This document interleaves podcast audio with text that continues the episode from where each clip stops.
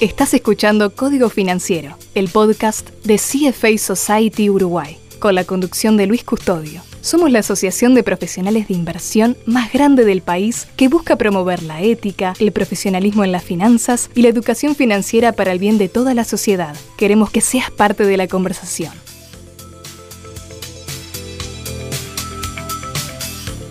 Hola, bienvenidos a una nueva entrega de Código Financiero el podcast de la CFA Society de Uruguay. Soy Luis Custodio y les propongo en este episodio conversar sobre finanzas conductuales. Esto es Código Financiero.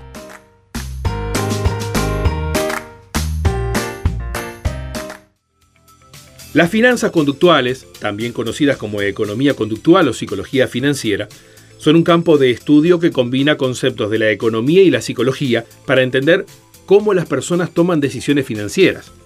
Se basa en la idea de que los individuos no siempre toman decisiones financieras de manera puramente racional y objetiva, como tradicionalmente se asumía en la teoría económica clásica. En el capítulo de hoy hablaremos con Stephanie Shellman, directora ejecutiva en Shellman Wealth. Exploraremos cómo los factores emocionales, sociales y psicológicos juegan un papel importante en las decisiones financieras de las personas.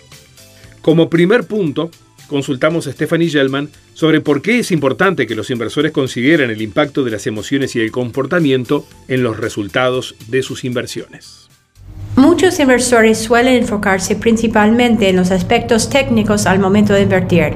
Por ejemplo, en cómo analizar un instrumento de inversión o en cómo predecir tendencia del mercado. Sin embargo, las emociones y el comportamiento humano pueden tener un impacto mucho más significativo en los resultados de la inversión de lo que muchos se dan cuenta. Dalbar, la firma de investigación de los Estados Unidos, publica un informe anual donde analiza el impacto del comportamiento humano sobre los retornos promedios anuales de los inversores. Todos los años demuestra que los inversores ganan mucho menos que las inversiones que usan para invertir. Según su informe en 2023, el inversor promedio en acciones que invirtió 100 mil dólares durante los años entre 1993 y 2022 multiplicó su inversión por 8 mientras que el índice Standard Poor's 500, el índice que mide el rendimiento de las acciones americanas, se multiplicó por 16.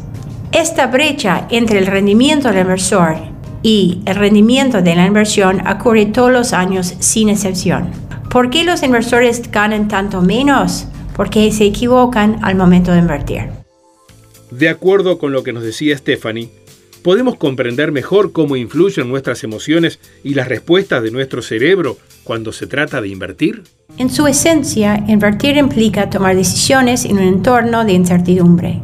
Como seres humanos no nos gusta sentirnos inseguros y nuestros cerebros reaccionan de maneras que no siempre están en perfecta armonía con la razón. Esta interacción entre el comportamiento humano y la toma de decisiones financieras es la base de un campo conocido como finanzas conductuales. En las finanzas conductuales, los investigadores estudian cómo tomamos decisiones financieras y revela que nuestras decisiones a menudo están influenciadas por patrones predecibles de comportamiento, que conducen a errores que pueden afectar los resultados de nuestras inversiones. Estos errores se dominan secos conductuales.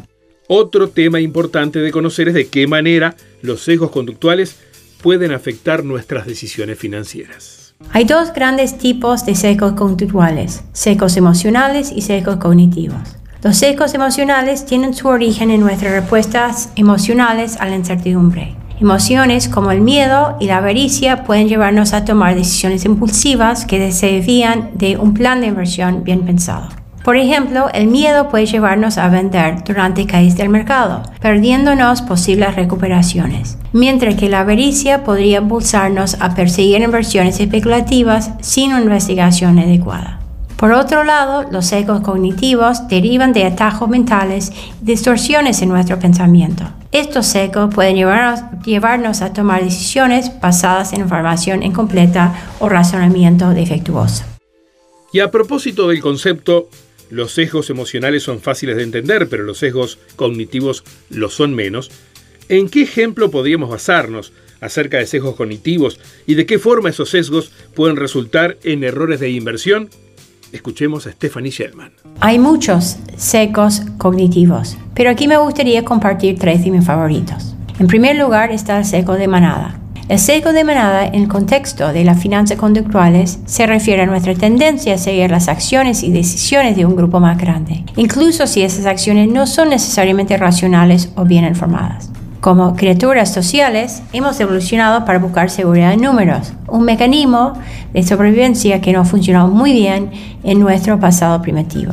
Sin embargo, en el ámbito de la aversión, este seco puede tener efectos perjudiciales, ya que puede llevarnos a basar nuestras decisiones en el comportamiento de otros en lugar de realizar nuestro propio análisis. Nos lleva a vender en una caída de mercado porque tememos más pérdidas y a comprar en la cima porque tememos quedarnos fuera. El seco de la manada es responsable de muchas burbujas y caídas en la historia, desde la famosa tulipomania en Holanda en el, siglo XVII hasta la burbuja tecnológica en el año 2000. Mi segundo seco favorito se llama seco de la actualidad que es nuestra tendencia humana a dar más peso a eventos, experiencias recientes al tomar decisiones sobre el futuro. Nos lleva a suponer que la tendencia al padrón actual persistirá, incluso si los datos históricos sugieren lo contrario. Los inversores con este seco pasan por alto las tendencias a largo plazo y toman decisiones únicamente en función de la información más reciente. Estamos viendo este seco en acción en este momento. Después de la caída del mercado del año pasado, muchos inversores tienen su dinero en efectivo esperando a pesar de que los mercados están comenzando a recuperarse. Y en tercer lugar está el seco de acción. El seco de acción es nuestra tendencia a tomar medidas o decisiones incluso cuando se podría ser más prudente esperar o no hacer nada. Este seco puede derivar de la creencia de que tomar medidas es más responsable o productivo que esperar, incluso si la evidencia sugiere lo contrario. En ese contexto de inversión, el seco de acción puede llevarnos a comprar y vender en exceso lo que resulta en mayores costos de transacción y impuestos. Con el tiempo estos costos pueden erosionar mucho el rendimiento de la inversión.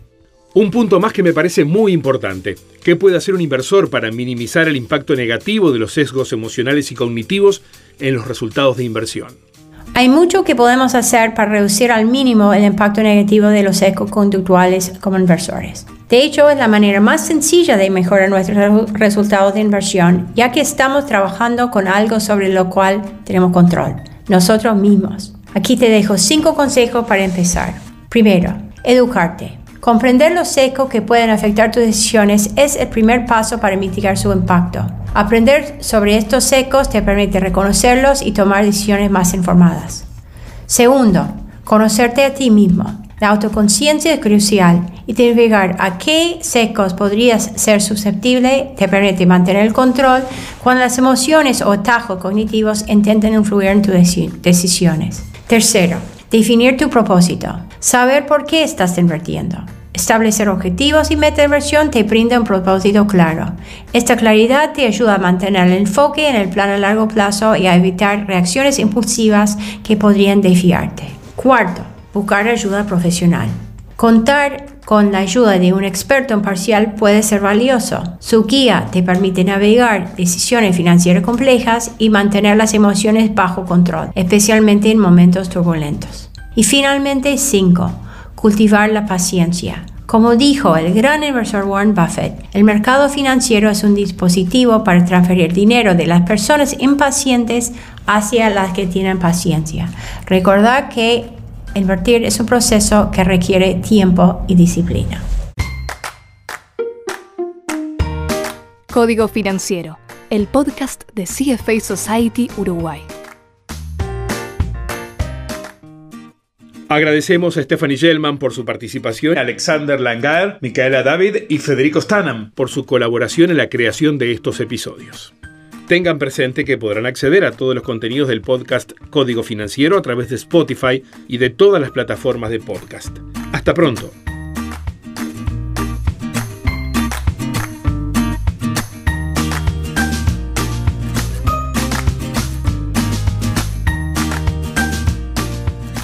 El contenido de Código Financiero es generado por los miembros de CFA Society Uruguay. Producción y diseño de sonido, Uicast.